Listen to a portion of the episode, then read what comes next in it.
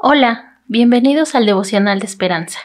Creemos que en este tiempo Dios traerá inspiración y motivación para tu vida. Así que prepárate para un tiempo de intimidad con Dios.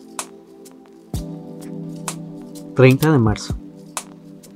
El devocional de este día está basado en Mateo 26:26. 26. Tomó Jesús el pan y bendijo.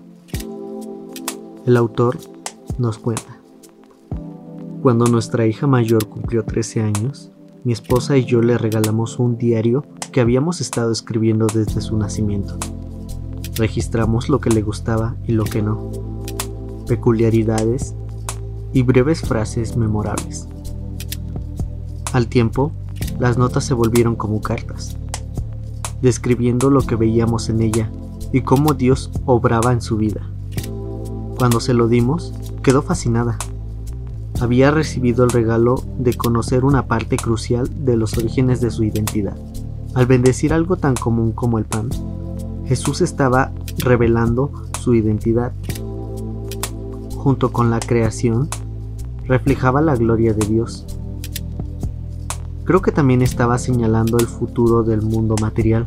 Un día, toda la creación será llena de la gloria de Dios.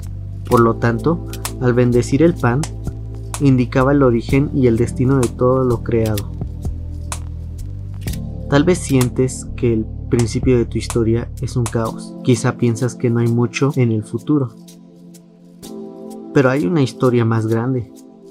La historia de Jesús que te hizo con propósito y un plan que se deleita en ti. Una historia de Dios que vino a rescatarte. Un Dios que puso su espíritu en ti para hacerte una nueva criatura y recuperes tu identidad una historia de un Dios que quiere bendecirte. A lo largo de nuestra vida, ciertamente nuestro futuro parece incierto. No sabemos a dónde vamos, no sabemos qué debemos de hacer. Muchas veces vamos por el camino sin tener una guía. Pero la Biblia nos enseña algo muy diferente. Fuimos hechos para adorar a Dios. Y lo único que debemos de seguir es hacer ese propósito, hacerlo parte de nuestra vida, que todo lo que hagamos sea para adorar a Dios y pedirle que Él nos bendiga para realmente cumplir su propósito. Padre, gracias porque tú me enseñas en cada momento para que fui creado, porque me muestras mi propósito y mi identidad, porque me das la oportunidad de adorarte cada día, Dios Padre Santo. Ayúdame a poder estar en todo momento guiado por tu Santo Espíritu y nunca alejarme de tu lado, Dios. En el nombre de tu amado Hijo Jesucristo. Amén. Esperamos que hayas pasado un tiempo agradable bajo el propósito de Dios. Te invitamos a que puedas compartir este podcast con tus familiares y amigos para que sea de bendición a su vida.